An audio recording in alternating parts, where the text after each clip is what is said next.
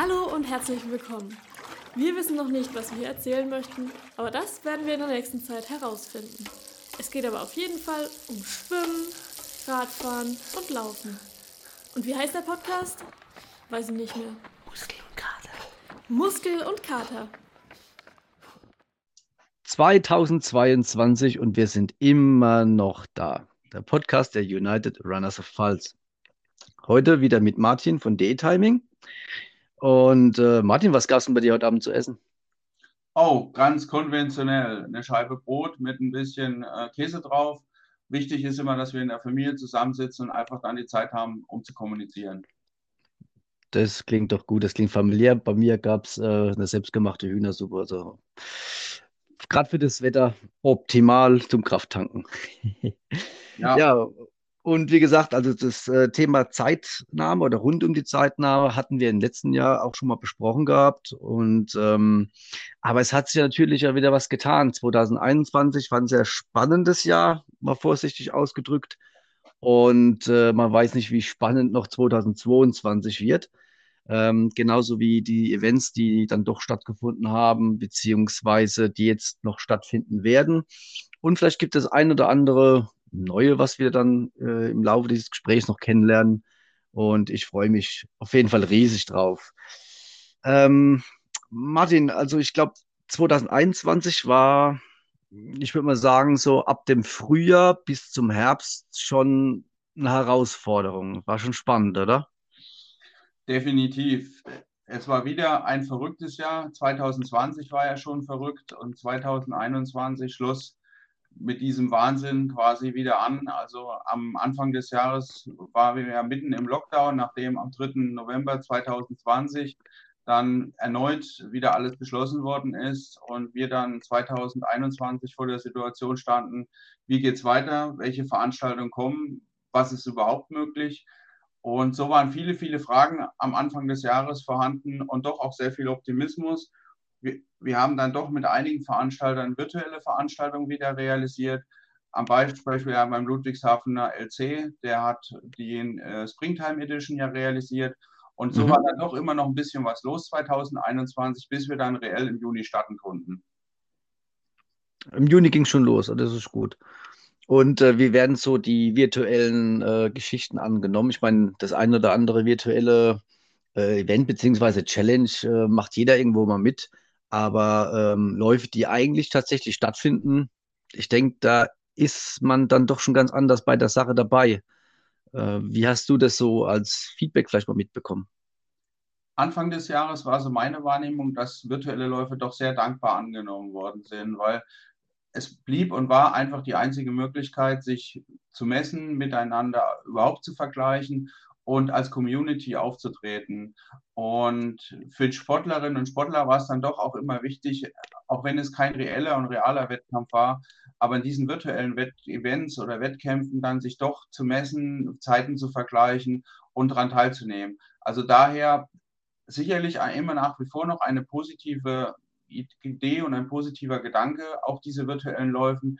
Aber klar, ein reeller Wettkampf, wo man Mann um Mann, Auge um Auge, Zahn um Zahn läuft, ist natürlich was ganz anderes als virtuell jeder vor sich hin laufen zu lassen.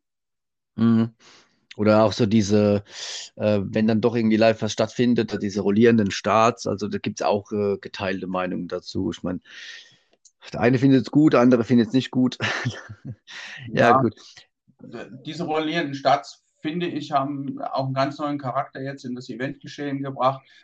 Es ist natürlich immer schwierig, sich dann auch zu messen und, und zu vergleichen, weil ich ja nie weiß, zu welcher Minute oder welcher Situation die andere Person oder der andere Läufer oder mit dem ich mich dann vergleichen will, gestartet ist.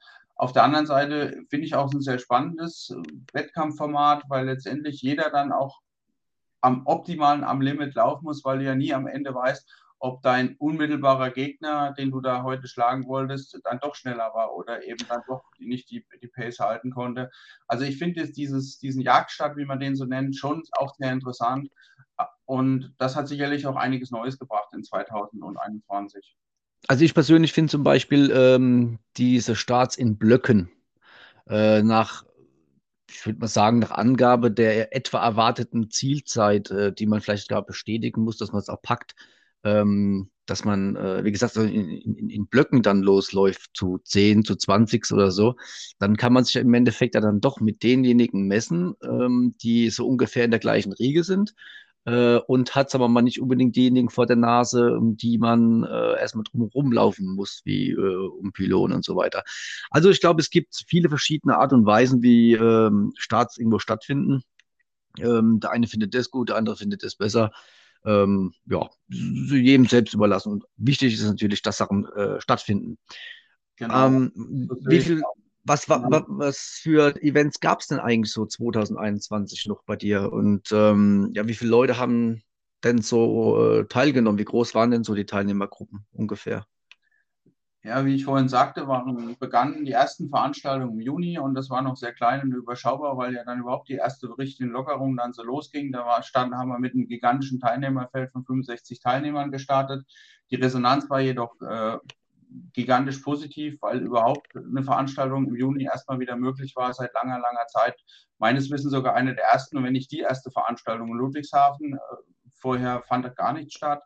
Und dann hangelten wir uns so langsam durch die ganze Saison durch, die dann eben im Juni angefangen hat. Im Juli waren wir dann beim Triathlon und äh, waren dort schon bei 300, 400 Teilnehmern. Allerdings dann auch in Sachsen, wo das manches ein bisschen lockerer gesehen wird als hier in der Region und kamen dann auch über den August mit Events dann auch hier in Neustadt an der Weinstraße, ein Mountainbike-Rennen, bis hin dann zum September. Und September war dann letztendlich auch die Hochphase, September, Oktober, wo wir dann immer so um die 1500 bis 1000 Teilnehmer hatten im unterschiedlichen Startmodus natürlich, wie du das vorhin auch gesagt hattest. Und unsere größte Veranstaltung war der Hockenheimringlauf dann bei uns am, äh, am 14. November dieses Mal, weil ja der 1. November nicht möglich war, weil man den Termin verschieben musste. Und da nahmen dann doch wirklich auch tatsächlich 2000 Teilnehmerinnen und Teilnehmer teil, beziehungsweise waren gemeldet.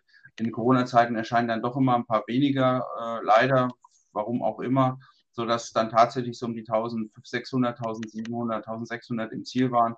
Aber das war dann doch schon mal ein ganz toller Lauf, der auch sehr viel Spaß wieder gemacht hat. Vor allem. Definitiv. endlich waren mal wieder Kinder, Bambini und Schüler dabei. Hurra! Ja, das, äh, das ist, da geht einem immer das Herz auf, wenn man äh, die, die Kleinen dann äh, laufen sieht. Ähm, die geben ja wirklich alles, ne? von der ersten bis zur letzten Sekunde. Die kennen da, glaube ich, wirklich keinen Schmerz. Äh, ja. Was mich aber mal interessiert, also zum Hockenheimringlauf, jawohl, auf jeden Fall, dieser 5 oder 10 Kilometer Lauf, ähm, absolut empfehlenswert, geile Strecke. Ich habe die sogar gesucht gehabt, aber habe dich nicht gefunden. ja, ich bin meistens dann irgendwie versteckt im Zielwagen drin und äh, schaue dann wenig raus durch die ganzen Auswertungen und Plausibilisierung. Und beim Hockenheimringlauf haben wir dieses Jahr, äh, ja, im Gegensatz zum letzten Jahr, an zwei Punkten ja auch die Startzeiten gemessen, bei dem 10 Kilometer und bei dem 5 Kilometer Punkt. Und da ist natürlich dann gleich ein bisschen mehr Wooling dann, um inklusive Rundenkontrolle, die wir dann auch gleich mit äh, hatten, sodass ja. dann äh, deutlich mehr Plausibilisierungen notwendig sind äh, als bei dem Dualstart, was es im Prinzip in den Jahren zuvor war. Was mich so interessiert, ähm, Triathlon in Leipzig. Ich meine, Heidelberg, alles irgendwo in der Nähe oder ähm, Mannheim, Ludwigshafen, Frankenthal und so weiter. Ähm, wie kommst du nach Leipzig? Ähm, wird man da, gibt es da Ausschreibungen oder ähm, kann man sich da irgendwie bewerben für sowas? Nein, also bewerben tut man sich als Zeitnehmer noch nicht, zumindest nicht, äh, wenn Vereine diese Sportveranstaltungen dann auch realisieren. Es ist einfach so, wie es meistens im Leben ist, dass ich als Zeitnehmer irgendwo gesehen worden ist, weil Triathleten reisen ja sehr, sehr viel und auch zu vielen Veranstaltungen. Gerade in Corona-Zeiten ist es ja so, dass Sportevents und Sportveranstaltungen nicht gerade äh, reichlich gesehen sind. Das führt eben dazu, dass dann der eine oder andere mal bei einer Veranstaltung ist, auch hier in der Region, sieht das und fragt dann einfach an. Und so bin ich nach Leipzig gekommen und das war auch eine sehr schöne Veranstaltung am Stürmtaler See und hat sehr viel Spaß gemacht. Kann ich mir gut vorstellen. Vor allem Leipzig ist ja auch eine schöne Stadt, überhaupt äh, generell eine schöne Gegend, was mir schon öfters mal berichtet wurde. Ich war noch nicht dort, will aber mal hin, definitiv ja, allein durch diese ehemaligen Braunkohleregionen, die ja dann jetzt alle geflutet worden sind, hat, hat gerade der Süden von Leipzig eine wunderschöne Seenlandschaft und da kann man natürlich Top-Veranstaltungen äh, wie Triathlons auch, auch, realisieren und veranstalten. Mhm. Ähm, wann ging oder geht es dieses Jahr wieder los? Was ist so das nächste Event? Ich könnte ja sagen, es ging wieder los. Äh, ich könnte nicht nur, ich sage, am 6.1. war ich in Degerloch in Stuttgart und dort war der erste Lauf, der Dreikönigslauf und der Degerlocher Volkslauf. Und da waren dann doch auch 150 äh, Teilnehmer, Teilnehmerinnen, also auch noch sehr klein und überschaubar. Aber ist halt heutzutage durch die Corona-Situation meistens auch leider so. Und doch, der ein oder andere aus Ludwigshafen ist sogar gefolgt bis dahin. Und die nächste Veranstaltung, die jetzt ansteht, ist bei mir am 6. März der, die Cross-Duathlon Deutsche Meisterschaft in Trier. Oh, cool. Ja, äh, und äh, Bienenwand ist, glaube ich, auch im März, ne? Genau, die ist gleich eine, gleich eine Woche später, am 14. März. Da bin ich mal gespannt, wie da die Regularien sein werden, weil ich glaube, das wird auch spannend. Ja, ich glaube, das Gute ist aber beim Bienenwald-Marathon, da der im vergangenen Jahr stattgefunden hat, am 2. Oktober, sind da sehr viele Erfahrungen gesammelt worden äh, in Richtung Hygienevorschriften, Abläufe und Prozesse, sodass ich eigentlich absolut zuversichtlich bin, dass der Bienenwald-Marathon dieses Jahr stattfindet. Ich glaube aber ehrlich gesagt nicht, und das sehen wir generell, dass jetzt keine maximalen Teilnehmerzahlen dann erreicht werden. Aber ich denke, auch klein oder fein wird es sta stattfinden und der Veranstalter ist schon eifrig am Organisieren und Planen. Du hast gerade Hygienevorschriften auch gerade eben genannt. Äh, auch ein, äh, wahrscheinlich ein sehr interessantes Thema für den Veranstalter. Ich glaube, wahrscheinlich weniger für dich. Klar, du kriegst das natürlich wahrscheinlich auch mit oder berätst, gehe ich mal schwer davon aus. Aber ähm, wie schwierig ist es tatsächlich, ähm, ein Hygienekonzept aufzustellen weil es ist ja in dem Sinne ja nichts Neues. Ne? Ich meine zu wissen, es kommt immer darauf an, wie groß ist der Lauf, was ist das für ein Lauf ähm, und wie sind so die örtlichen Gegebenheiten. Ist das richtig? Absolut richtig, Andi. Also es ist so, dass die, äh, die Hygienevorschriften sich einfach wirklich erstmal nach dem Event richten und nach der, Größe, nach der Größe des Events. Und daher, wenn man natürlich nur einen Lauf von 100 Teilnehmern hat, äh, ist, sind die Hygieneauflagen und Hygieneinhalte viel, viel überschaubarer, als wenn man natürlich einen Lauf mit 2.000, 3.000, 5.000 langen Strecken etc. hat. Also, wie es immer so schön heißt, es kommt darauf an. Prinzipiell, und das ist eigentlich das Entscheidende heutzutage, dass sich Veranstalter Gedanken machen, was benötige ich, wie realisiere ich auch Abstandsregeln, Kontrollen, wer letztendlich auch auf dem Veranstaltungsgelände sich befindet und es ist immer wieder ähnlich. Und natürlich, umso komplexer eine Veranstaltung wird, umso umfangreicher wird das Konzept. Aber wichtig ist, sich zum Schluss Gedanken gemacht zu haben, was ist wichtig, woran ist zu denken und das dann entsprechend auch umzusetzen. Ja, ich meine, ähm, die, äh, die große Diskussion stand immer wieder ja im Raum, ähm, macht man jetzt 2G, 2G plus, 3G, äh, keine Ahnung. Das, ich glaube, das war immer so das Hin und Her und ähm, letztendlich ist ja, sagen wir mal, dann auch die Entscheidung für den Teilnehmer beziehungsweise für den Veranstalter ja genommen worden, weil es ja dann auferlegt wurde. Aber ich würde mal sagen, es ist eh generell ein doofes Thema ähm, und äh, das hat ja auch mit Sicherheit ja auch dazu geführt, dass ähm, dieses Zusammenkommen davor oder also Tag davor, vor dem großen Event oder auch danach, das Zusammensitzen, es äh, fällt ja auch flach. Ne? Das ist, wo ich nach wie vor auch schon in unserem letzten Podcast ja gesagt habe, dass ich ein großes weinendes Auge habe, immer wieder, weil genau das, was eigentlich die, die, die Sportler-Community ausmacht, also das trotz des Wettkampfgedanken und des Bettelns und des äh, letztendlich schneller sein oder besser an dem Tag fit zu sein, sich dann als Gemeinschaft zusammenzusetzen davor und danach, das fällt halt einfach weg. Das sieht man auch schon daran, dass Siegerehrungen verkürzt werden, gar nicht stattfinden. Und das finde ich eigentlich das Schade oder das Traurige, dass das in der heutigen Zeit einfach zu kurz kommt. Ja, aber ich meine, zumindest äh, gibt es bei fast allen Veranstaltungen zum Schluss jetzt nochmal irgendwo, weiß nicht, ein alkoholfreies Weizen oder sowas, dass man nochmal äh, ein bisschen Kraft tanken kann direkt danach. Ähm, aber so, ja, so Zeltbetrieb oder sowas hatte ich tatsächlich, ja, einmal, wo ich angefangen habe zu laufen, 2019 in, in Worms. Und danach, ja, war es nicht mehr gesehen. Ja, alles äh, sehr äh, eingedampft und auch sehr, wirklich sehr äh, einfach jetzt gehalten in der aktuellen Zeit, leider. Das waren jetzt momentan die Lowlights, also, wenn man es mal so nennen kann. Ähm, aber es gab ja auch ähm, allgemeine Highlights für dich mit Sicherheit selbst ja auch besondere Momente. Ähm, und äh, oder auch für andere, die ähm, ja, dir Feedback gegeben haben, sei es jetzt von den Veranstaltern oder auch den Teilnehmern? Hast du da irgendwo ja deine persönlichen Highlights mitgenommen aus 2021? Auf jeden Fall. Ich finde, ganz großes Highlight, dass sich Veranstalter, die sich 2020 noch mit großen Unsicherheiten begeben haben und sich auch nichts getraut haben oder sehr vorsichtig waren, dann 2021 dann doch Schritte getan haben. Also da nenne ich auch ganz deutlich wieder den Ludwigshafener LC, aber auch den LC Schifferstadt beispielsweise als exemplarische Vereine, die dann trotz der schweren Situation, den, sei es den Insellauf dann auf die Beine gestellt haben oder hier ein Drei-Stunden-Rennen in Schifferstadt.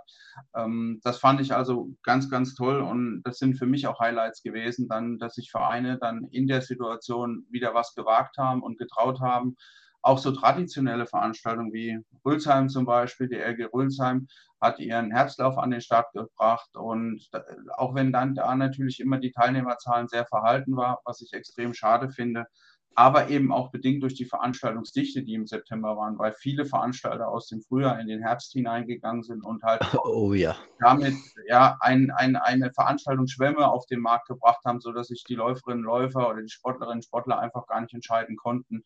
Und das hat einfach auch dazu geführt, dass ja unterm Strich die Teilnehmerzahlen nicht so waren, wie der eine oder andere sich das gewünscht hat. Nichtsdestotrotz, also das waren für mich Highlights und besonders fand ich halt, wie ich es schon vorhin gesagt habe, das Highlight, dass in meinem Hockenheim-Ringlauf, auch jetzt beim Haslocher äh, Nikolauslauf, endlich mal wieder Kinder und äh, Schüler auf die Strecke gehen durften und da auch einen Wettkampf wieder hatten und die Eltern auch wieder mit anfeiern konnten. Das sind für mich immer wirklich ganz, ganz tolle Momente, wenn wir unseren Nachwuchs auch endlich mal wieder mit einbeziehen. Und ein ganz besonderes Highlight war für mich die deutsche Meisterschaft in Schneiden dieses Jahr äh, im Cross-Duathlon, die im Ahrtal oder ich sage mal angrenzend zum Ahrtal stattfand. Also man hat da noch sehr, sehr viel Schäden gesehen, auch im Oktober. Und trotz alledem war das eine top organisierte Veranstaltung und äh, war für mich einfach beeindruckend, wie so ein Verein trotz auch Naturkatastrophen so zusammenstehen konnte und dann eine deutsche Meisterschaft ausgerichtet hat. Also es waren doch viele tolle Momente auch, vor allem die dann halt im Juni begonnen haben und die mich auch extrem positiv für das Jahr 2022 stimmen. Die Veranstalter, ähm, gehen die zumeist trotzdem noch mit einem Plus aus der ganzen Geschichte, also aus einem Event raus? Das ist schwer zu sagen, weil ich ja als Zeitnehmer nicht den Einblick in die Kalkulation der Veranstaltungen habe.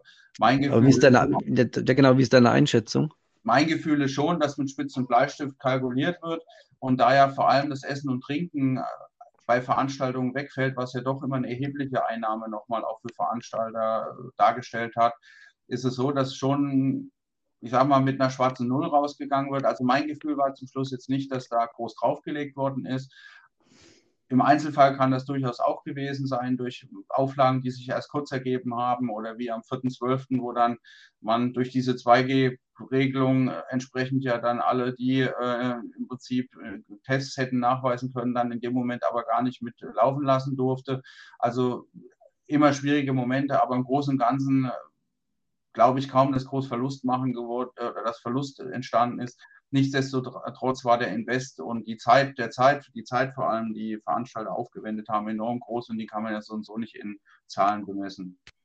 Nee, auf jeden Fall nicht. Ähm, ich fand, also mein Highlight jetzt mal äh, weg von einer bestimmten Veranstaltung, bestimmten Event. Ähm, ich fand, also mein persönliches Highlight war mal wieder Gesichter zu sehen, ähm, die erschöpft, aber dennoch irgendwo glücklich waren äh, bei einem Wettkampf mitmachen zu können und zu dürfen ähm, und wirklich wieder alles gegeben haben, sich quasi gemessen haben. Man hat gesehen, es tat den Leuten, den Teilnehmern auch gut. Ja, das, die, die, waren dann auch wieder glücklich, auch wenn sie fix und fertig waren. Ähm, und ich war, das ist mein persönliches Highlight äh, für 2021 gewesen. Weißt du, normalerweise, ähm, wenn andauernd irgendwo Sachen stattfinden, dann ist es irgendwo selbstverständlich. Es wird zur Gewohnheit, dass man halt eben jemanden sieht, der gibt alles, lacht, jawohl, ein Treppchen oder PB oder äh, ins Ziel gekommen. Das war lange Zeit nicht mehr möglich. Und ähm, dann doch wieder. Und genau das war ja der Punkt. Also ich glaube, das war emotional für einige doppelt so schön. würde man fast behaupten. Das unterstreiche ich doppelt und dreifach. Das ist auch meine Wahrnehmung gewesen. Und auch gerade, wir waren ja letztes Jahr auch beim Kindertriathlon in Dreieich zum Beispiel. Und das sind natürlich immer extreme Highlights, wenn dann noch Kinder wieder auf dem Podest stehen und äh, ausgezeichnet werden und die strahlenden Kinderaugen und die Eltern auch stolz wie Bolle sind. Also das sind alles Momente, da gebe ich dir absolut recht. Diese, dass man sich wieder sieht, dass man sich wieder messen kann miteinander. Das sind einfach Momente, die unbeschreiblich sind und die das Jahr 2021 doch auch wieder geprägt haben, positiv. Das, äh, das sehe ich genauso, genau. Man muss, man muss gucken, dass man das äh, Positive mitnimmt, überwiegt, äh, überwiegen lässt und ja, daraus dann auch gestärkt wieder persönlich äh, auch hervorgeht. Ähm, was gab es denn in 2021 an neuen Events, neuen Sachen äh, bei dir, bei DE Timing? Es fing ja an, wie ich schon gesagt hatte, am Stadionlauf im Ludwigshafen am 25. Juni. Das war der, das erste Event, was überhaupt stattgefunden hat. Und äh, da am 19. Juni muss ich korrigieren, ich am 25. am 19. Juni. Und das war das erste Event, was überhaupt stattgefunden hat. Und das war richtig cool, mal im Stadion äh, auch einen Lauf dann zu realisieren. Sowas äh, könnte ich mir auch dieses Jahr sehr, sehr gut wieder vorstellen. Und was es auch so Neues gab, wir, Schifferstadt hat den Drei-Stunden-Lauf mal ganz neu auf die Beine gestellt war auch wieder was ganz Neues. Also dass traditionelle Vereine, die eigentlich immer nur so einen Silvesterlauf gemacht haben und mal Triathlon oder sowas, was ja auch schon sehr aufwendig, ganz neue Veranstaltungsformate auch realisieren und mal anstarten. Und auch bei uns gab es einiges Neues, weil wir haben jetzt im Zuge der Corona-Pause dann neue Produkte entwickeln können, haben Triathlon-Bogen entwickelt, der dann auch in in Siegburg letztes Jahr eingesetzt worden ist und sehr, sehr positive Resonanz dann auch uns zurückgebracht hat, weil einfach alles auf ein Blatt Papier ist und man nicht tausend verschiedene Nummern da und Aufkleber zusammensuchen muss. Oder auch, was wir jetzt dann realisiert haben, ist den Webshop bei uns, der dann auch neue Produkte platziert hat. Wir werden dieses Jahr auch einen neuen Einweg-Triathlon-Transponder auf die die Reihe bringen oder ins, ins Produktportfolio aufnehmen, um da auch diesen Hygienevorschriften einfach auch äh, Rechnung zu tragen. Und letztendlich, wie du schon gesagt hast, Fluch und Segen. Es gab neue Startformate, Jagdstarts, Blockstarts. Also es gab nicht dieses Jahr, was es nicht gab, oder ein Startzeitfenster, wo man dann rüberlaufen konnte. Also es gab sehr viele neue Veranstaltungsideen, Formen, wo man das vor Jahren nicht geglaubt hätte, dass es sowas gibt. Und es es gab es und es gibt es und es wird es auch weitergeben und es ist verdammt gut angenommen worden. Und wir begleiten mhm. auch immer gerne und unterstützen das. Was hat so das ähm, positivste Feedback dir gegenüber äh, gegeben? Also ich meine jetzt äh, an Events? Also das positivste Feedback hat für mich Rülsheim einerseits gegeben, aber eben auch, was ich gesagt habe, der, äh, der, der Stadionlauf, den, der, äh, den, den Ludwigshafen, der Ludwigshavener Laufclub realisiert hat, weil sich da der Laufclub wirklich auch ganz, ganz mutig gegen die Situation Ludwigshafen gestemmt hat. Und im Mai, Juni waren ja die Corona-Zahlen noch ganz, ganz schwierig. Und trotzdem Lauf stattgefunden hat, der eben auch mit, mit diesem kleinen Feld aber doch äußerst positiv war. Mhm. Also ähm, äh, ich frage mal so vorsichtig, äh, vorsichtig, erhoffst du dir, dass ähm, der ein oder andere Veranstalter dann doch äh, etwas mehr in die Offensive geht, vielleicht gemeinsam mit Teilnehmern und anderen Vereinen? Ähm, ich meine, wir reden hier über ähm, Veranstaltungen irgendwo im Freien. Ich meine, ich will mich jetzt nicht gar nicht irgendwie als Experte oder sowas darstellen, äh, hinstellen. Ja, aber ähm, es geht, wie gesagt, um, um Sport im Freien äh, mit Konzepten, die gut sind, ja, die äh, sich, äh, ja, die viel, viel Hirnschmalz gekostet haben. Und ähm, ja, ähm, ja, du weißt, worauf ich hinaus will. Ja, ja ich sehe da, ich sehe da, eine ich sehe da eine grundsätzliche Zweiteilung in deiner äh, Frage oder in der gegenwärtigen Situation. Die eine Situation oder der eine Punkt ist, dass es Veranstalter gibt, die Mut gefasst haben und die auch sehen, dass es möglich ist und die wir dann halt auch mit vollsten Kräften unterstützen. Heidelbergman ist für mich dann zum Beispiel so ein Leuchtturm, äh, der ja letztes Jahr stattgefunden hat und äh, da ist auch mit sehr viel Enthusiasmus und mit sehr viel Planung im Vorfeld der Triathlon auf die Beine gestellt worden. Und da haben wir das, was machbar ist, auch begleitet äh, von den Startnummern, Versand und von den Prozessen, die jetzt eben dann auch not zu der Zeit einfach notwendig waren. Und es gibt da wirklich Vereine, die da innovativ sind und die sagen, wir machen das einfach mal. Und leider stelle ich aber auch fest, dass es so eine gewisse Struktur gibt, die einfach noch die Vorsicht und die Angst über die Vorsicht, sage ich mal, dominiert und die Angst eventuell auch noch äh, etwas die, die, die Situation bekleidet so dass dann manche Vereine eben einfach dann doch auch sagen, wir, der Aufwand ist uns zu groß, die Helfer weiß ich nicht, ob ich die kriege, ob ich das Hygienekonzept gut beschrieben habe ob dann äh, die Teilnehmer alle da sind. Vielleicht muss ich am Ende doch absagen. Also durch diese Unsicherheiten dann doch auch leider einige Vereine dann einfach eine Veranstaltung von vornherein gar nicht realisieren oder gar nicht angehen, was ich schade finde. Weil wie du sagst, ist es im Freien und was soll im Freien eigentlich schon passieren? Also es ist ja was anderes, als wenn ich äh, in ein Event in eine, in Halle gehe oder in eine Sitzung, wo ganz, ganz viele in einem Raum sich befinden. Genau, jeder lässt sich vorher testen, zeigt was, äh, zeigt einen negativen Test und ab geht die Post. Ja. Ähm, aber du hast ja gesagt, mit dem Webshop, ne? Ähm, du bist jetzt aber mal Zeitnehmer unter anderem. Du hast einen Webshop mit Zeitnahme-Equipment, so würde ich es mal nennen. Äh, wer kauft das denn? Ähm, sind es dann Vereine, wo dann selbst Sachen ausrichten und irgendwie machen oder andere Zeitnehmer, die sagen, ähm, wir könnten, bevor wir das irgendwie selbst herstellen, kaufen wir es lieber ein? Das Portfolio ist so breit, wie du es gerade beschrieben hast. Also dieses Jahr ist ja von der, oder die, nicht dieses Jahr, vergangenes Jahr ist ja von der MTG Mannheim der Lauf wieder realisiert worden, der Crosslauf realisiert worden im Stadion. Und da sind zum Beispiel die Startnummern von uns geliefert worden, obwohl wir an dem Lauf keine Zeitmessung realisiert haben. Oder es gibt auch Vereine, die dann auch Sicherheitsnadeln, andere Produkte dazu kaufen, weil eben andere Zeitnahmeunternehmen diese Produkte nicht anbieten oder eben auch dann zu den Konditionen nicht zur Verfügung den Veranstaltern stellen können. Und letztendlich ist es auch so, dass Zeitnehmer kaufen. Also wir haben äh, im Schwarzwald jetzt einen Zeitnehmer, der sich der Transponder bei uns einkauft, um da einfach auch die Technologie, die er jetzt einsetzt, mit unseren Transpondern letztendlich zu begleiten oder unsere Transponder zu nutzen und dann die Zeitnahme zu realisieren. Also die mhm. Spektrum ist relativ breit und wird halt von Veranstaltern, Zeitnehmern, auch gut angenommen, zumal wir eben jetzt auch in der Corona-Zeit sehr viele Produkte neu entwickelt haben. Wenn man sich allein die Vielfalt der Startnummern, äh, Layouts und Startnummern äh, Varianten anschaut, die wir, die wir auch aktuell zur Verfügung stellen, ist eben schon sehr breit. Jetzt kommt eine sehr, sehr interessante Frage, und zwar von Christian Flügel, den meinte ich vorhin. Ja. Ähm, der hat echt eine gute Frage gestellt, weil das habe ich mich eigentlich auch schon mal irgendwann gefragt, als ich mal bei der App geguckt habe, beim Ironman, wo jemand gerade ist, weil das sind ja geschätzte ähm, äh, Standpunkte oder ähm, ich würde sagen, es wird quasi geschätzt, wo gerade der Läufer oder der Fahrradfahrer gerade ist.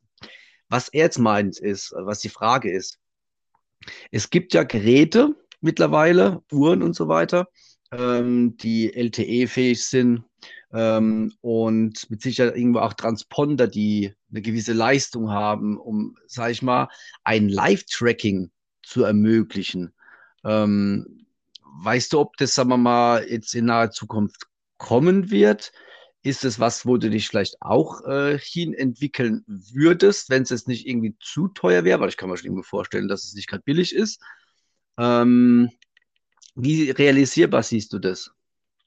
Ich sehe das absolut realisierbar, weil bei unserer Veranstaltung letztes Jahr im September beim Südthüringen Trail sind die ähm, DUF-Meisterschaften, Deutsche Ultravereinigung, die Meisterschaften der Deutschen Meisterschaften der Ultravereinigung ausgetragen worden.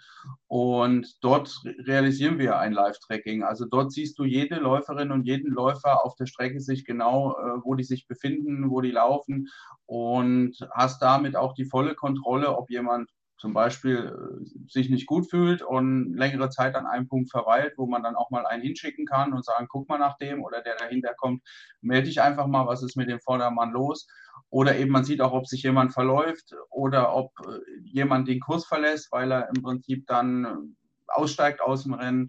Also das realisieren wir aktuell. Billig ist es natürlich nicht oder günstig ist es nicht.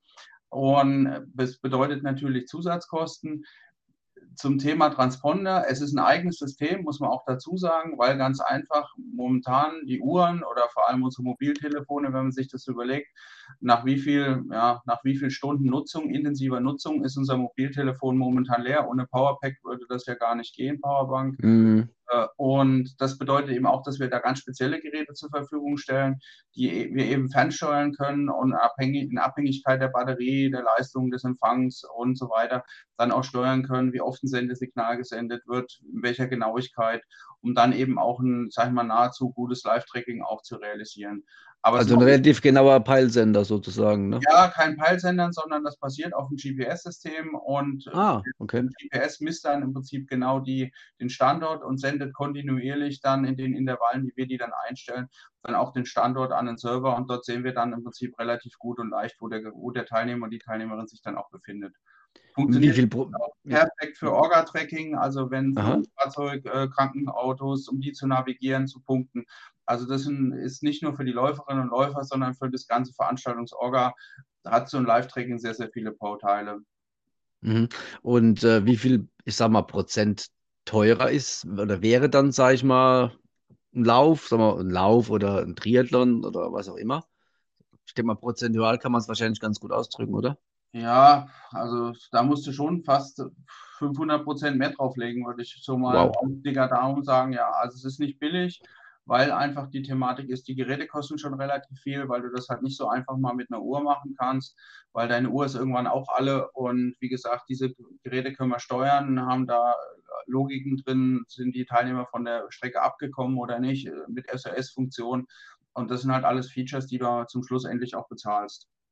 Also ist man quasi ähm, äh, mit dieser Technologie hauptsächlich den Weg gegangen, aus äh, Sicherheitsgründen, anstatt äh, diese Bequemlichkeit, dass die Familie sieht, wo gerade der Vater, Mutter, Sohn, Kind unterwegs ist sowohl als auch. Also ich finde gerade bei Langstreckenläufen, bei Ultraveranstaltungen ist natürlich diese Technologie sehr gut, weil du 80 Kilometer oder mehr schwer mit einer Messmatte, Transpondersystem und so weiter lückenlos schließen kannst. Und mhm. auf dieser Distanz kann halt auch sehr viel passieren. In Kurzstrecken bei fünf Kilometern ist das aus meiner Sicht wenig sinnvoll und umso kürzer die Strecken werden, umso schwieriger ist, weil einfach das zivile GPS auch äh, eine gewisse Ungenauigkeit hat. Ja, also ich persönlich, sagen wir mal, wie du gerade im richtig sagst, für einen 5 Kilometer Lauf, für einen 10 Kilometer Lauf macht das wahrscheinlich äh, keinen großen Sinn. Aber ich sage mal, alles ab, ja, vielleicht Marathon, Ultras oder Triathlon. Äh, ich glaube, das wären so die, ähm, ja, die sinnvollsten Anwendungsbereiche. So ist es auch. Also wir haben ja schon 2019 in Maxdorf den Triathlon mit dem Orga-Tracking realisiert so dass man da im Prinzip schon die, die führenden, äh, die Schlussfahrzeuge und so weiter live verfolgen konnte und dann auch gesehen hat, wo befindet sich wer, was natürlich einerseits den Sicherheitsaspekt groß macht, aber eben auch die ganze Moderation nochmal viel attraktiver und interessanter gestaltet. Mhm. Machst du auch wieder beim, äh, bei dem mit in, in äh, der Maxov Triathlon dieses Jahr? Ja, der ist, da sind schon fast 300 Teilnehmer gemeldet, was mich riesig freut. Ja, ich auch in der Staffel. Ja, äh, das freut mich total. Weil vor allem, äh, es ist, das Schöne ist, es ist äh, ja quasi um die Ecke. Ja, aber ähm, das ist echt interessant. Und mit diesem Tracking, ähm, ist das ein System, das man kauft oder ist es eher so eine Art Lizenz, die man dann nimmt?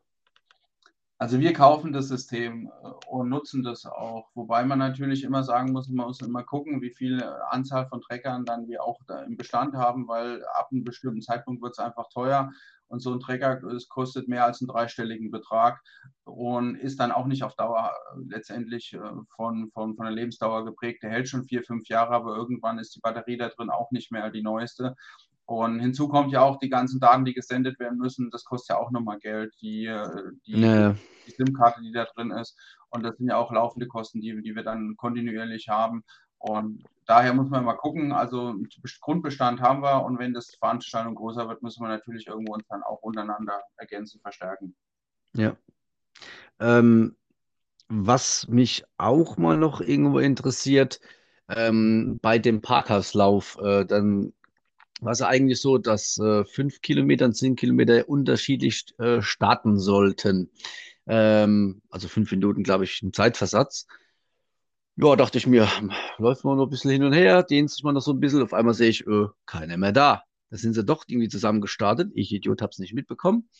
Und äh, ich habe den Zeitnehmer angeguckt. Der sagte, ja, ist eh nur Nettozeit. Ne? Also, äh, das war immer so eine Sache, ähm, was mich persönlich ein bisschen geärgert hat bei manchen Veranstaltungen, dass ähm, die Bruttozeit dann da stand. Also, so war es ja in der Vergangenheit immer wieder so. Ist es jetzt, sagen wir mal, ähm, etabliert, dass man jetzt rein nur oder fast nur noch mit Nettozeit dann äh, ja, berechnet wird?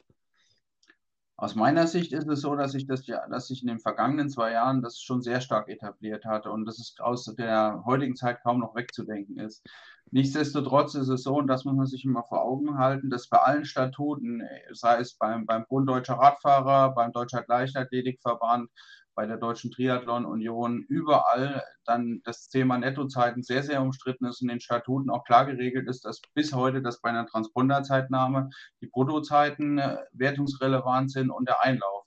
Und daher bin ich auch mal gespannt, wie sich das in den nächsten Jahren entwickeln wird, weil auch da mussten die Verbände sich weiterentwickeln und die Statuten auch anpassen. Ja, weil ich meine, ich kann ja zum Beispiel unter anderem ja nichts dafür, wenn ich jetzt äh, äh, hinter 20 Leuten starte ähm, keine Ahnung, die drängeln sich da gegenseitig hin und her und man kommt nicht vorbei. Ähm, beziehungsweise man muss erstmal ja über die Startlinie laufen. Das ist es ja. Du, du machst ja nochmal extra Meter. Nicht jeder steht direkt vorne, presst einen Millimeter vor der Startlinie. So ist es auch. Und das ist natürlich ein ganz großer Vorteil der Nettozeiten, dass man sich einfach Zeit beim Start lassen kann und dann auch einen fairen Wettbewerb hat oder einen faireren Wettbewerb hat, weil man sich eben nicht durch alle durchkämpfen muss oder von vornherein stellen. Das sehe ich auch, habe ich früher auch immer gesehen, dass dann die ganz Findigen und ganz Schlauen sich dann äh, drei Minuten vor dem Start von vorne irgendwo an den Start reinstellen, äh, um dann da eine optimale Ausgangsposition, Startposition zu erreichen. Das ist alles nicht notwendig mehr. Das finde ich auch sehr gut ich sage ja, leider steht es momentan einfach noch in der Diskurs zu den Statuten der einzelnen Verbände, die ganz klar noch die Wertung nach Bruttozeiten regeln. Welcome in Germany. ja, äh, das ist aber ein internationales Thema. Also Ehrlich? Bis Olympia, wow. gehen, äh, selbst bei Olympischen Spielen gelten ausschließlich die Bruttozeiten. Also da ist nichts mit Nettozeitmessungen. Schon Wahnsinn, ne? Wobei das von der Technik her komplett simpel ist. Was ist es eigentlich? Zwei Matten, oder? Ja, es sind zwei Matten, es sind zwei Transponder. Aber ich glaube, das kommt einfach auch daher, weil für die, für die, sagen wir mal, vor 50, 100 Jahren war es einfach so, dass man die Zeit ja noch manuell genommen hat. Und für, für die ganzen Wettkampfrichter war es einfach undenkbar, dass der Erste jetzt im Zweifel mal nicht der Erste ist. Und, und von dieser Denkschiene einfach mal wegzukommen und zu sagen, sich auf die Technik da auch zu verlassen, ist halt für manche doch ein ganz großer Schritt. Und ob wir den jemals erreichen, werden wir sehen. Das steht in Sternen. Ja, wohl wahr. Wenn wir jetzt gerade bei Reglement und so weiter sind, das ist auch so eine Frage, die mir jetzt gerade erst vor einer Stunde gekommen ist. Es gibt ja bei den Wettkämpfen ja Reglement, was, sagen wir mal, das Equipment betrifft. Äh, jetzt für mich als Läufer, wenn ich mir jetzt äh, ein paar Schuhe hole, sage, oh, die sind aber schick, die sind teuer, die sehen ja cool aus, ich kann gut drin laufen, aber letztendlich sind die vielleicht sogar ähm, bei offiziellen Wettkämpfen untersagt. Ähm, gibt es bei dir irgendwelche Events, ähm, wo du drauf achten musst? Oder äh, wie wird drauf geachtet? Also es gibt Events, zum Glück muss ich nicht darauf achten. Es achten dann in der Regel Wettkampfverantwortliche, äh, also äh, WAVs, sei es jetzt beim Triathlon mit äh, Ablauflängen beim Rad oder auch mit Übersetzungen, als auch natürlich dann Windschattenfahren oder auch im Mountainbike-Bereich dann, dass bestimmte Produkte oder bestimmte Räder gar nicht eingesetzt werden dürfen, die entsprechende dann, dann Übersetzungen haben. Also da wird dann schon sehr stark drauf geachtet und umso mehr man natürlich in den Volksbereich hineingeht, in den Jedermann-Bereich, wird da, werden die Augen größer zugedrückt, umso eher dann Meisterschaften stattfinden oder dann eben auch deutsche Meisterschaften stattfinden, umso härter ist dann das Reglement und konsequenter, sodass dann durchaus geguckt wird und es dann eben auch so durch, mal schnell zu Disqualifik Disqualifikationen kommen kann, weil man sich eben an Regularien nicht gehalten hat. Gibt es eine einfache Art und Weise, das zu prüfen, ob der Schuh, für den ich mich interessiere, ähm, nicht äh, zugelassen ist. Ich meine, selbst wenn ich jetzt einen Volkslauf mache, wo es den Leuten pups egal ist, ja. Aber ich sage, gut, okay, aber ich möchte ganz gern, sagen wir mal, schon innerhalb von Reglements irgendwo das Ganze soweit bestreiten. Ich persönlich habe geguckt, ich habe es nicht so einfach gefunden oder ich habe keine wirklich eindeutige Aussage gefunden. Äh, ist es beim Verband irgendwo niedergelegt oder gibt es irgendwelche Übersichtsseiten? Also ich habe persönlich da beim DLV auch noch nichts gefunden. Da sind die Seiten der Triathlon Union oder auch beim Bund Deutscher Radfahrer eindeutiger und besser geregelt. Das ist sowieso so ein Thema. Beim Lauf ist das relativ leger gehandhabt. Man merkt eben wirklich nur bei Meisterschaften. Und zum Schuh muss ich ehrlich sagen, bin ich auch überfragt. Also ich kann mir durchaus vorstellen, dass es in Deutschland nichts gibt, was nicht geregelt ist. Also ich vermute selbst, dass das geregelt ist. Aber persönlich habe ich es noch nicht erlebt, dass ein Wettkampfrichter bei einer Meisterschaft gesagt hat, du musst jetzt barfuß laufen, weil die Schuhe nicht reglementkonform sind. Oder eben, du bist jetzt hiermit disqualifiziert. Mhm. Ich meine, äh, gelesen zu haben, äh, bei, ich sag mal, bei einem Marathonlauf, sich, keine Ahnung, Kipchoge läuft äh, immer wieder Berlin-Marathon ähm, äh, in Rekordzeit der Schuh, den er anhat, muss, ich glaube, mindestens so und so lang im freien Verkauf gewesen sein. Ich glaube, das ist, glaube ich, ein Reglement. Und dann geht es, glaube ich, irgendwie noch um die äh, Höhe de, des Schuhs und was weiß ich. Aber ich glaube, das Wichtigste ist, ähm, es dürfen keine Prototypen sein. Ja, das finde ich, das, das finde ich eigentlich ganz gut, weil ähm, was zu kaufen ist, kann jeder kaufen, kann jeder benutzen. Ne? Das ist das, was ich damit sagen wollte.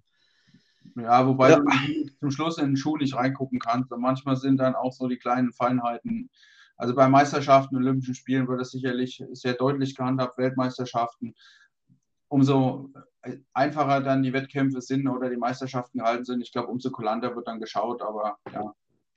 Aber ich habe ja mal zu einem gesagt, ähm, er meinte, ja gut, okay, die Nike, ähm, die sind ja dann doch schon irgendwo im Vorteil, wo ich gesagt habe, Vielleicht haben die anderen einfach nur gepennt. Ne? Mittlerweile hat Adidas extrem aufgeholt.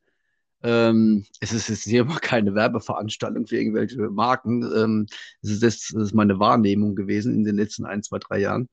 Ähm, aber ich glaube, das Feld wird, glaube ich, mittlerweile, was sagen wir mal die, die Performance angeht von, von Sportequipment, ähm, ja, das wird mittlerweile enger. Ja, ob, die, ob ich jetzt ein Fahrrad kaufe von der, von der, von der Marke, ja, ich denke, das ist fast egal. Es kommt, glaube ich, fast äh, dann drauf an, ähm, passt die Geometrie zu einem bei einem Fahrrad, beziehungsweise wie sind deine Einzelkomponenten und natürlich, wie gut sind deine Beine trainiert.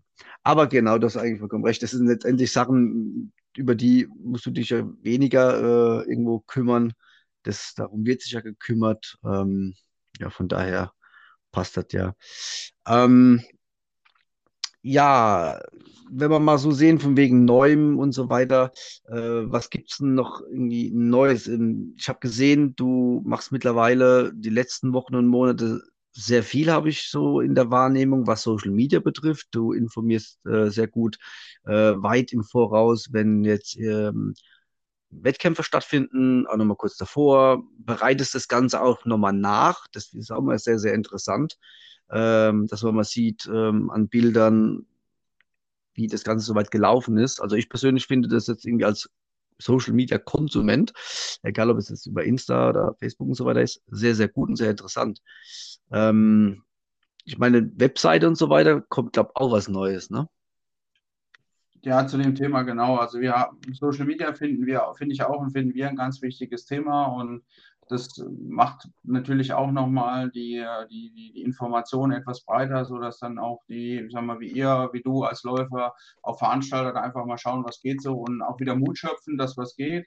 Und was für mich immer noch so die, das ganze letzte Jahr 2021 so ein ganz, ganz, doch ein ganz großer Dorn im Auge war, ist einfach die Webseite von, äh, von DE Timing und die wird jetzt Anfang Februar neu kommen, sodass dann auch da die Veranstalter sehen, was an wir an Leistung bringen, welche Möglichkeiten auch, wo wir unterstützen können und auch die Events viel leichter zu finden sind und man auch sieht, was gleich geht in der Region hier oder auch außerhalb der Region und was eben auch vielleicht kommen wird, um sich dann besser zu planen zu können und organisieren zu können, wo man dann auch hingeht.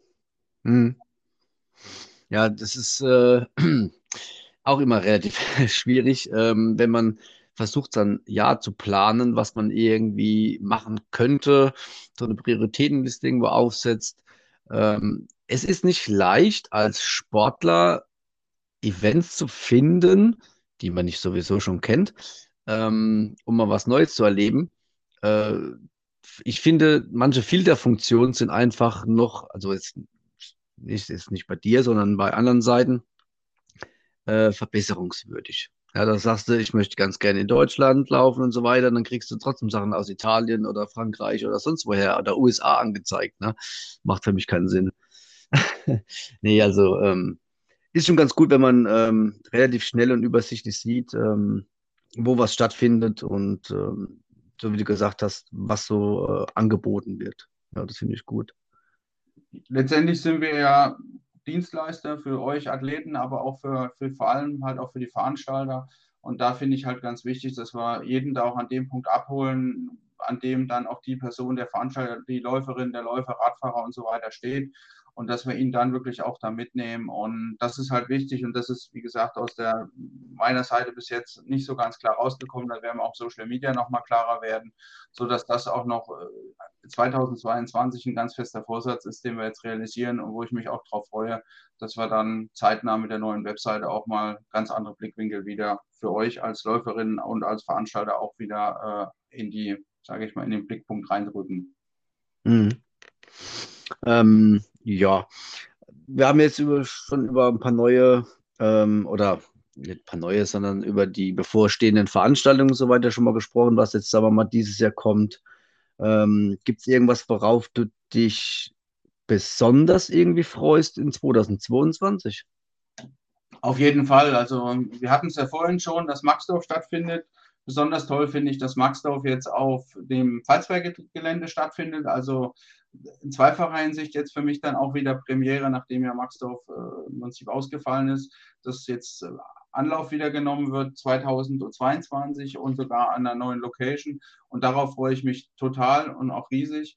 Und auch, ja, und auch weitere Veranstaltungen, die dann jetzt einfach so anstehen die in Musbach auch wieder kommt, äh, die, wir, die wir momentan gerade diskutieren. Der ganze Triathlon Cup Rhein-Neckar war ja so ein bisschen äh, fragil. Also das ist alles wieder in der Planung und im Anlaufen. Das freut mich total. Neben den ganzen Laufveranstaltungen, die jetzt dann auch wieder anstehen, wie der Bienenwald-Marathon, mit dem es ja dann jetzt in der Saison auch hoffentlich dann auch wieder losgeht.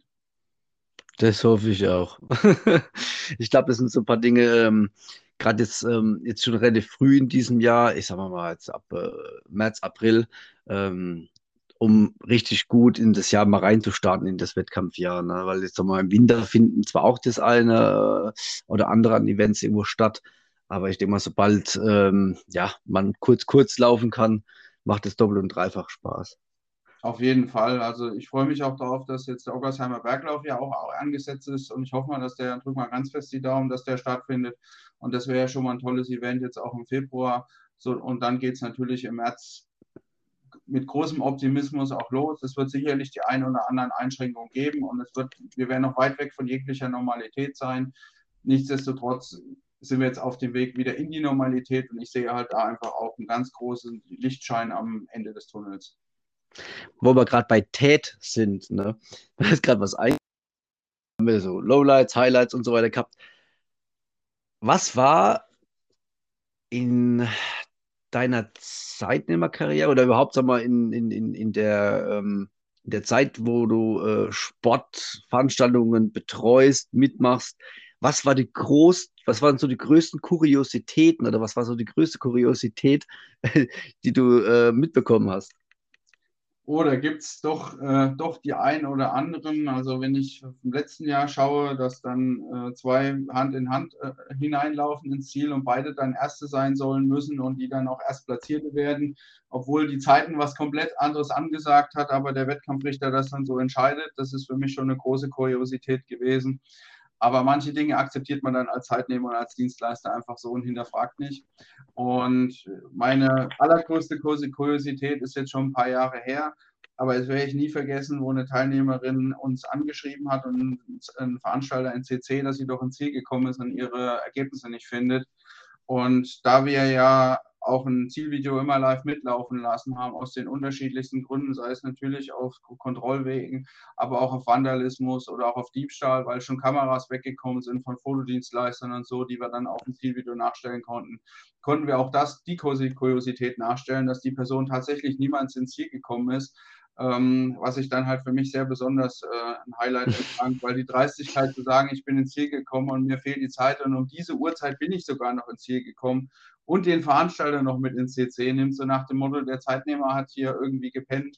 Ähm, ja, also äh, da fehlen einem dann, dann manchmal doch die Worte und zumindest muss man dann wenigstens sagen, nachdem ich die Person angeschrieben hatte, hat sie sich dann geoutet und hat gesagt, ja stimmt, sie ist 100 Meter vom Ziel abgebogen, aber sie wollten eine Urkunde haben. Ähm, ob ich darüber jetzt am Ende lachen soll oder weinen sollte, das, ja, das wusste ich dann zum Schluss nicht. DNF. Aber Ganz klares DNF. ja, das ist schon, weil die 200 Meter hätte auch noch laufen können. Was, was letztendlich sie bewogen hat, das dann nicht zu machen oder äh, die Läuferin, den Läufer dann bewogen hat, ich weiß es nicht. Ähm, ich habe aber stark daran überlegt, ob ich die Stunde suchen äh, eine Rechnung ausstelle, weil äh, also es hat mich viel Schweiß und Nerven gekostet, weil also mein Anspruch ist schon, dass jeder, der ins Ziel läuft, auch ein Ergebnis hat und es kann natürlich mal ein Transponder-Defekt sein oder es kann auch mal eine, äh, eine Messmatte nicht funktionieren. Also es ist ja alles Technik und das Auto ist ja gestern noch angesprungen und springt heute auch nicht an. Also mhm. daher haben wir schon sehr viele Backup-Mechanismen, um da auch immer ein Ergebnis zu präsentieren und das ist bis uns jetzt auch immer gelungen. Und das kratzt natürlich schon ungemein an der Ehre. Und wenn das dann auf so einer, äh, so einer hölzernen, tönernen Situation aufgebaut ist, erst recht. Also ja, da fehlen einem dann doch mal die Worte als Zeitnehmer. Mhm. Ähm, Hast du eigentlich immer vor, ähm, mal komplett irgendwie selbst mal was auf die Beine zu stellen? Wenn ja, hast du da schon irgendwas ganz Spezielles im Kopf? Ein ganz klares und deutliches und lautes Ja. Wir werden dieses Jahr definitiv als DE Timing die erste Veranstaltung auch realisieren hier in der Region. Details würde ich dann gerne beim nächsten Podcast, der dann kommt, äh, verraten. Auf jeden Fall freue ich mich drauf. Das äh, Event wird Mitte August stattfinden. Wie gesagt, hier in der Region, wir sind schon eifrig am Plan und wenn die Tinte bei allen Verträgen dann trocken ist, äh, können wir dann gerne nochmal hier drüber reden. Und ich würde mich freuen, dann äh, dich, euch als Europs und auch alle Läuferinnen, Läufer oder vor allem auch Sportlerinnen, Sportler dann dort begrüßen zu dürfen. Können wir gerne mal machen. Machen wir mal einen Podcast mit ähm, dir über dieses Thema, was dann kommen wird und nehmen wir noch ein paar Leute dazu, dann machen wir halt mal das Ganze so im Stammtischformat oder so. Ne? Dann erzählen wir mal einfach über Gott, die Welt und äh, dem, ja, dem Event von D-Timing.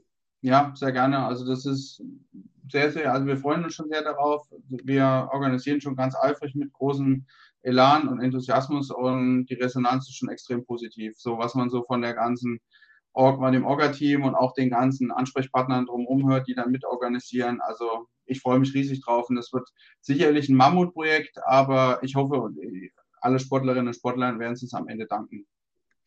Ähm, gerade weil du wegen ähm, wir gesprochen hast, also mit deinem Team, äh, wie groß ist denn eigentlich äh, so ein Team an einem Event Wochenende? Weil es ist ja nicht nur irgendwo ein Tag, wo Zeitnahme stattfindet, aber man muss ja alles äh, einpacken, hinfahren, messen, zusammenpacken, nach Hause fahren, nachbereiten, also vorbereiten, nachbereiten.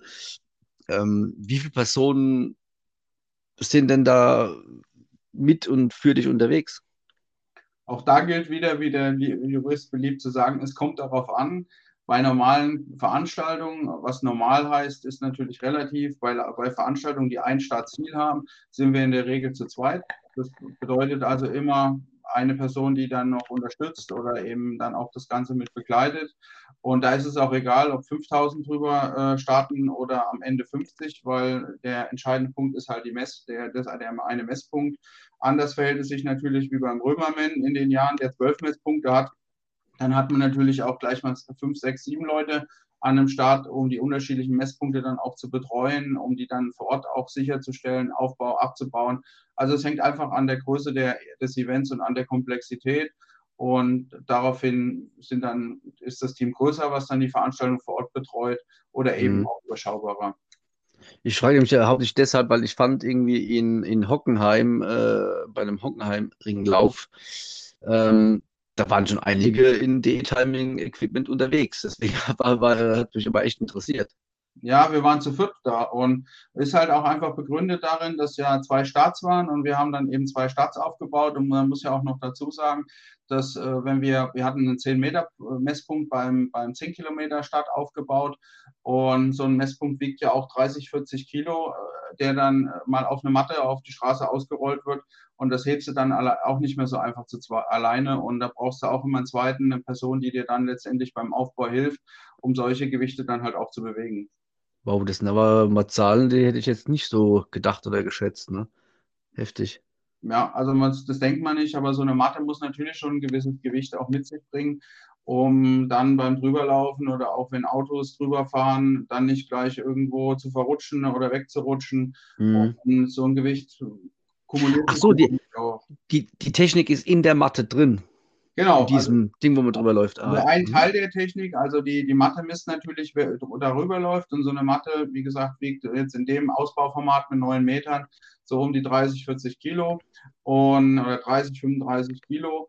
Und hinzu kommt natürlich noch die Technik, die dann an die Matte oder um die Matte dann daran anzuschließen, die dann halt die Zeiten misst, realisiert und auch dann weg, wegsendet an die Zentrale, um dort dann auch die finale Ergebnisberechnung dann zu realisieren. Mhm. Wow.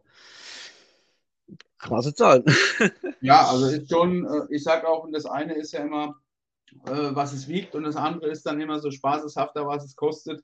Man sieht es dann immer, ja. Nicht, aber in dem Moment ist es schon so, dass dann, wenn man dann so ein paar Matten ausrollt oder so eine, so eine Messstation, kommt dann schnell mal auf äh, 10.000 Euro, was man dann gar nicht so als, als Läuferin und Läufer sieht und wo man sich dann doch relativ schnell verschätzt und wo man dann, wo dann nur die Insider staunen, was man dann doch an Werten auf der Straße liegen hat. Ja, nicht nur das, ich, wenn ich jetzt gerade mal ganz grob äh, drüber nachdenke, ich meine, das sind ja nicht nur die Matten, das sind ja noch äh, dann die Uhr, dann ist ein Kabel, es sind, wie gesagt hast, Kameras und dies, das und jenes. Also da geht ein Mercedes Sprinter schon ganz schön in die Knie, oder? Das auf jeden Fall. Also ein Mercedes Sprinter geht in die Knie und das Auto muss ja auch noch damit dazu bezahlt werden. Also das ist ja nochmal was dazu kommt on top. Äh, ja, ja, ja. Also äh, hast du das dann irgendwie über Leasing, beziehungsweise was mich auch noch ähm, weiterhingehend noch irgendwie interessiert ist, ähm, sind das feste Mitarbeiter oder sind das, sagen wir mal, gebuchte Personen? Nein, also wir, ich habe ein festes Team. Wir sind im Büro aktuell zu viert. Also, weil man, du siehst ja aus Anführungsstrichen nur die, die draußen rumlaufen, aber es muss ja mhm. auch noch die geben, die die ganze Vor- und Nachbereitung von Veranstaltungen realisieren. Und äh, die sitzen dann im Büro und konzentrieren sich dann auf das Social Media Thema, auf dann die ganze Kommunikation zu den Veranstaltern. Wie sollen die Stadtnummern aussehen? Wann sollen sie geliefert werden? Was soll noch alles dazukommen?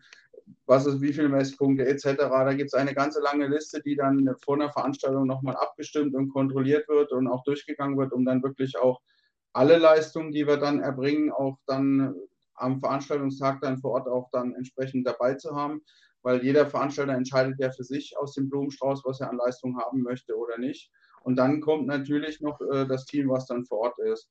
Und das sind alles schon feste Mitarbeiter, teilweise natürlich, die dann saisonal, sage ich mal, eingestellt werden und, und dann saisonal unterstützen. Aber sie gehören alle zu meiner Firma und sind nicht irgendwie Leasingkräfte oder irgendwie fremd dazu gebucht. Hm. Hast du mal oder habt ihr mal drüber nachgedacht, vielleicht gar ähm, noch den äh, Fotodienst mit anzubieten, dass er sagt, äh, nehmt euch noch so ein, zwei, drei Fotografen irgendwie mit rein äh, ins Boot. Da haben wir ja eine, Weil, da haben wir eine Zusammenarbeit mit, dem, äh, mit der Firma GoForIt und da sind wir auch in Gesprächen, das ein bisschen enger noch zu fassen. Also Mhm. durchaus ist das auch eine Leistung, wo wir dann schon zusammenarbeiten. Auch in der Beschallung gibt es äh, Partner, mit denen wir da eng zusammenarbeiten. Wir müssen halt immer gucken, was sind am Ende Kernkompetenzen von der Zeitnahme und äh, nicht jeder Zeitnehmer kann halt ein gutes Foto machen, weil man Mhm. muss noch auch die ein oder andere Dinge beim Foto schon bedenken. Und ich habe manche Zielfotos gesehen, wo ich mir dann so gedacht habe, äh, ist es dann wirklich das Geld wert, was dann da verkauft wird? Weil Äh, ja. Qualität ist da wirklich was anderes dann. Ja, ich meine, ähm, ich habe das, also beim ersten Mal, wo ich geguckt habe, was so äh, ein Bild oder so ein ganzer Stick oder was auch immer, äh, was es kostet, äh, ich habe geschluckt. Also ich habe erst echt äh, mehrmals überlegen müssen, ob ich was nehme. Ich meine, das sind tolle Bilder teilweise. Ähm, ich meine, letztendlich ist man als, äh, als Teilnehmer mitverantwortlich, wie äh, gut man aussehen könnte, sage ich mal so. Ja. Nee, äh, Spaß beiseite, aber ähm, ich finde es schon, ja, schon nicht gerade günstig äh, für ein Bild. Äh, ich glaube, wenn man so im Schnitt sieht, irgendwas zwischen 6 und 8 Euro. Ich glaube, für eine JPEG-Datei, äh, also in digitaler Form. Ne? Ja, die Bilder sind schon relativ teuer. Man darf halt einfach nur nicht vergessen, und das vergessen viele Vereine und auch viele Teilnehmerinnen und Teilnehmer zuletzt, dass Menschen dann dastehen, im Zweifel den ganzen Tag, die die Bilder aufnehmen und, für, und irgendwo gibt es ja so komische Mindestlohnregelungen oder also wo dann schon auch fest definiert ist, wer dann zum Schluss äh, welches Gehalt erhalten darf, soll, kann.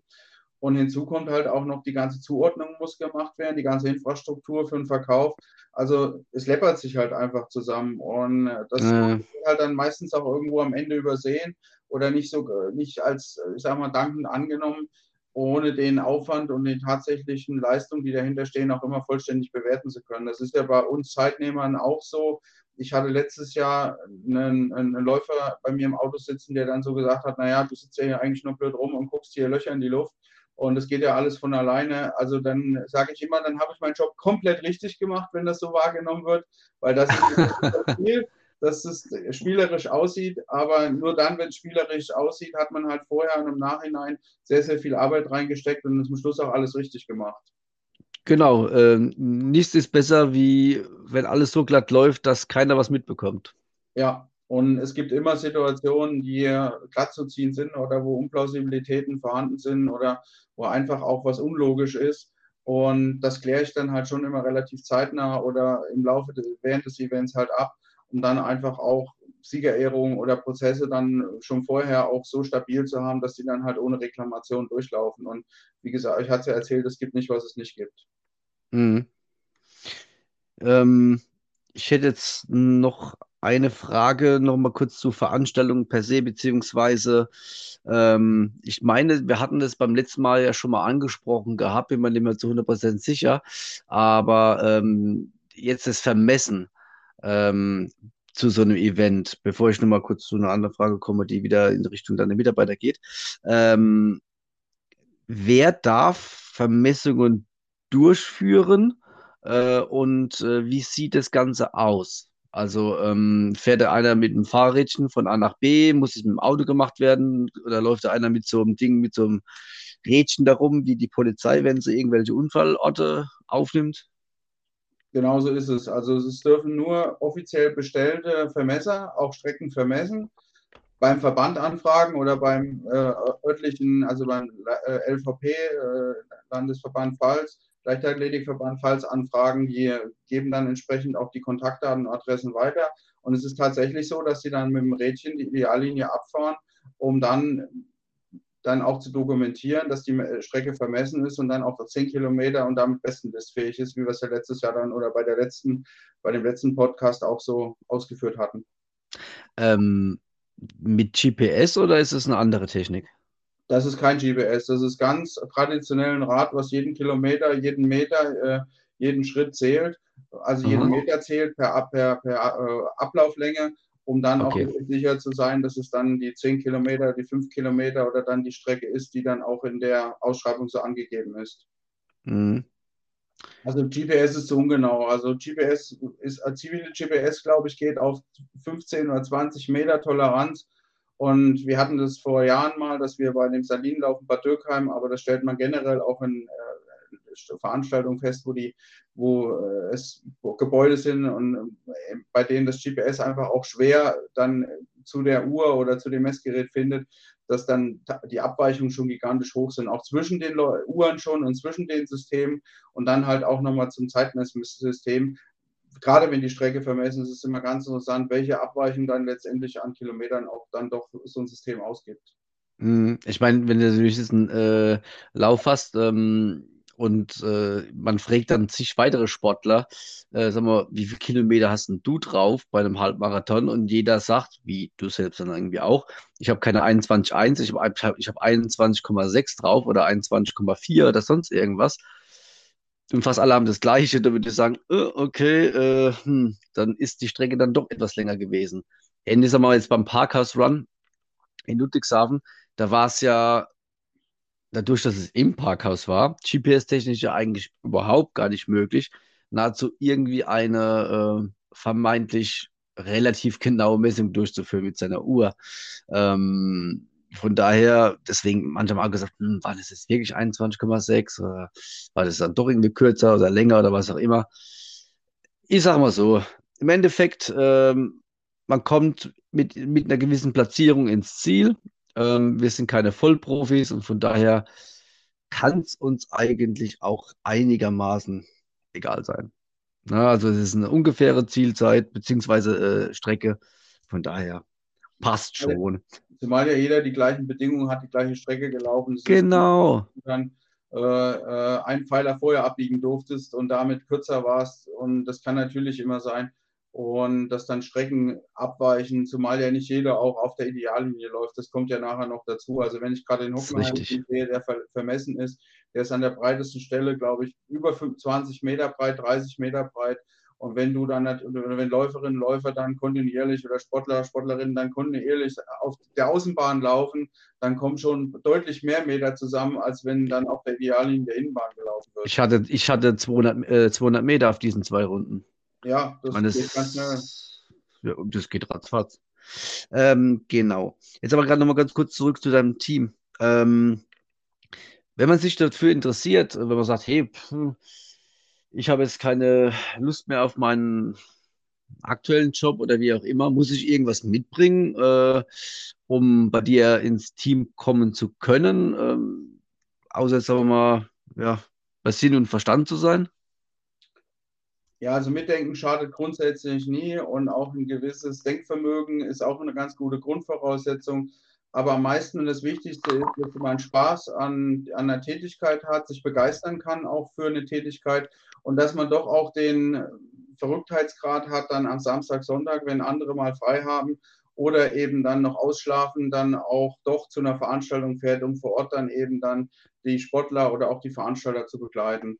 Also das mhm. Spektrum ist breit. Ich finde immer, man muss begeisterungsfähig sein, eine Flexibilität haben und einfach eine Bereitschaft haben, auch zu lernen. Und dann nehmen wir auch jeden Mitarbeiter, jeden Mitarbeiter, jeden Interessenten gerne mit in die Reise.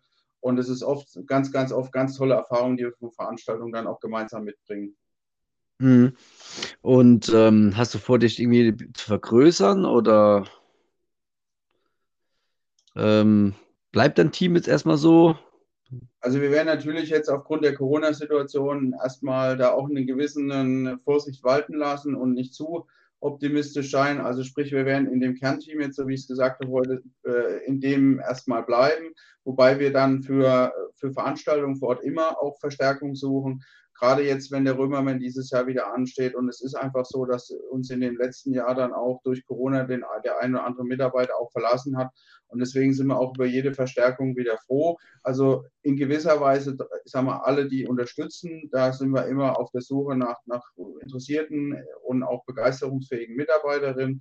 Aber ansonsten muss man halt einfach auch gucken, dass wir das Büro werden wir jetzt erstmal dieses Jahr so belassen und gucken, wie wir uns dann im nächsten Jahr verstärken, wenn die Veranstaltung auch gut gelaufen ist, weil das wird nicht die einzige bleiben.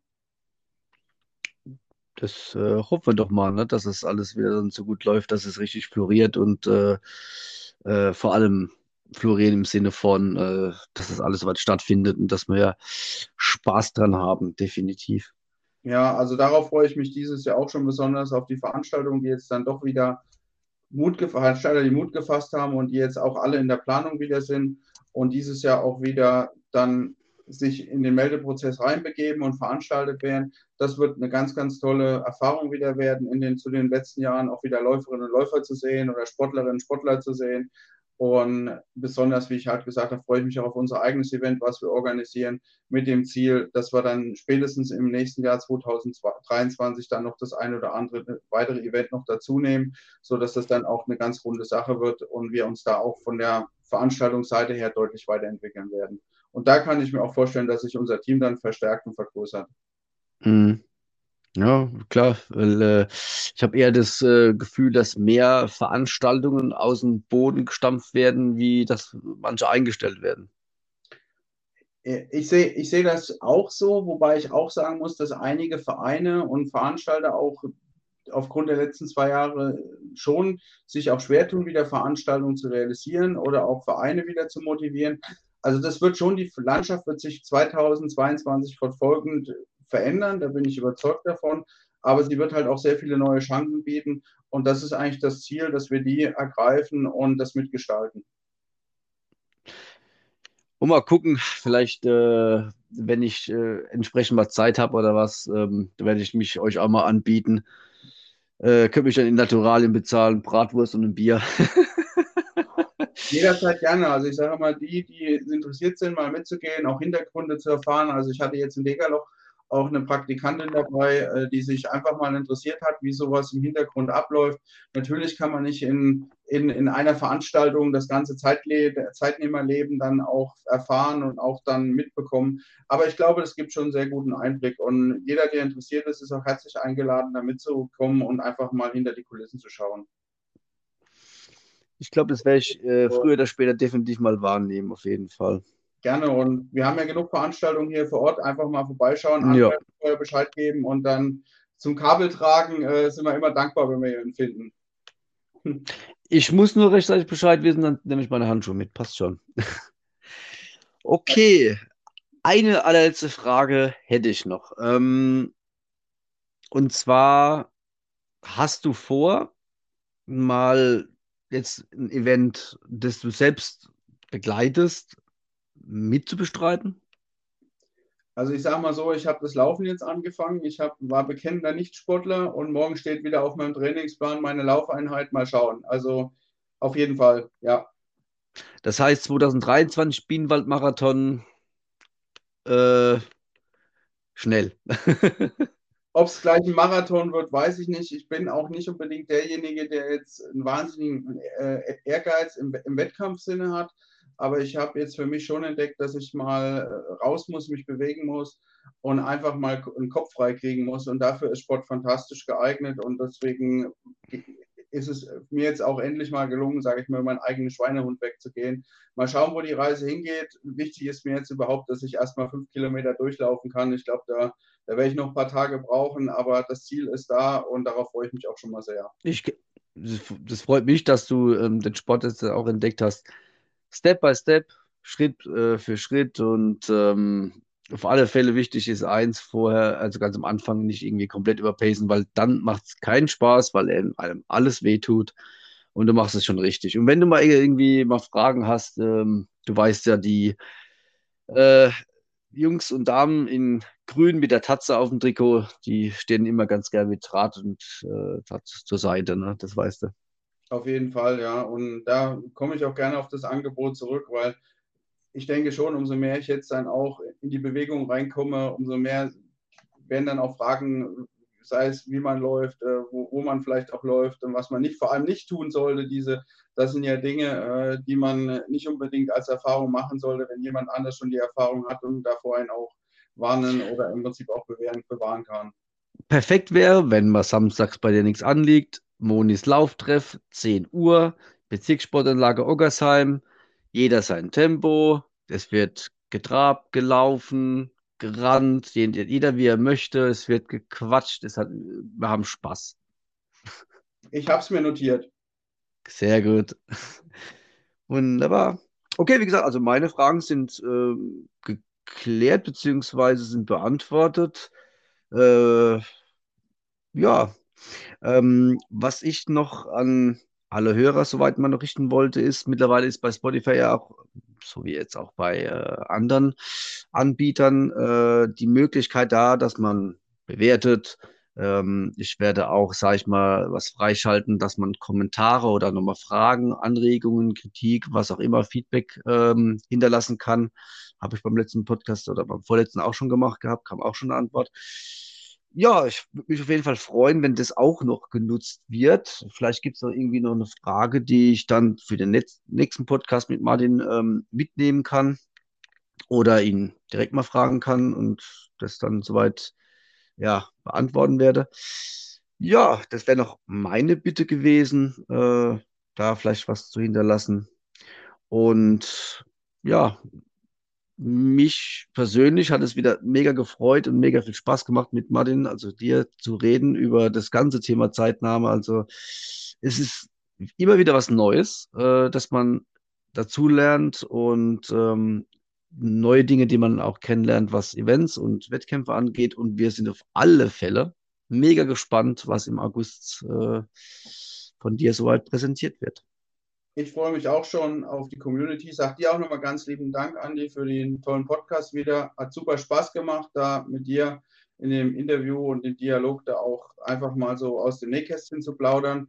Und ich sage ja, mein Wunsch und meine Hoffnung ist, dass wir mit den Europes auch mal was auch gemeinsam auf die Beine stellen, D-Timing und die Europes, Europes und D-Timing, sodass wir da auch vielleicht nicht 2022, aber 2023 doch auch mal ganz kreativen und äh, ja, ganz, äh, aber auch dann ambitionierten Wettkampf dann zusammen veranstalten, um da einfach auch wieder wie einen Schwung mit aufzunehmen und endlich auch wieder noch einen größeren weiteren Schritt in die Normalität zu bringen. Und da gibt es einen Aufruf an die Fraktion Kierweiler, das mit den Kierweilern mal zu klären, dass es dann 2023 dann stattfindet. Das wäre obercool. Also nochmal ganz liebes Dankeschön an dich. War wieder super toll und hat echt ganz viel Spaß gemacht. Ja, ähm, das ich finde es auch, es macht immer wieder Spaß, mit jedem Einzelnen zu reden. Und ähm, wenn irgendjemand da draußen Bock hat, mit mir zusammen einen Podcast, Podcast aufzunehmen, einfach melden. Wir quatschen über egal was, ja. Und ähm, ich würde mal sagen, Chaco, was hast denn du dazu zu sagen? Zum Schluss noch etwas, was man wissen muss. Kriegt man beim Joggen, Rennen oder Shoppen ein Kater in Muschel oder Koppe, kann uns trotzdem niemand stoppen. Weißt du, wie ich mein?